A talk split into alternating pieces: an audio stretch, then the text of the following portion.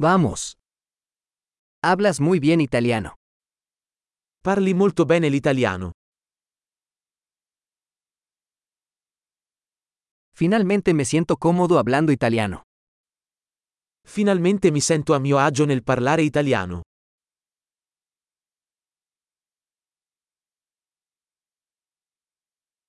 No estoy seguro de lo que significa hablar italiano con fluidez. Non sono nemmeno sicuro di cosa significhi parlare correntemente l'italiano.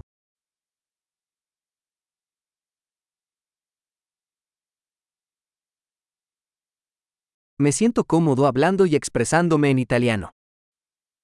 Mi sento a mio agio nel parlare e nell'esprimermi in italiano.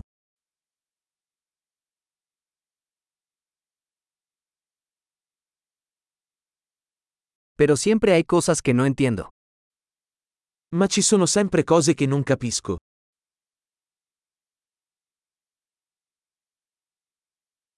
Creo que siempre hay más que aprender. Penso che ci sia sempre altro da imparare.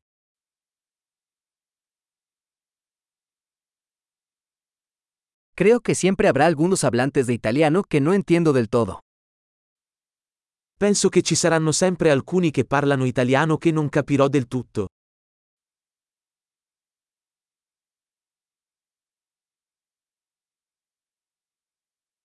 Eso podría ser cierto también en español.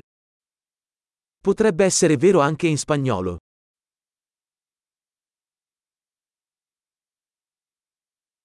A veces siento que soy una persona diferente en italiano que en español. A volte mi sento come se fossi una persona diversa in italiano rispetto allo spagnolo.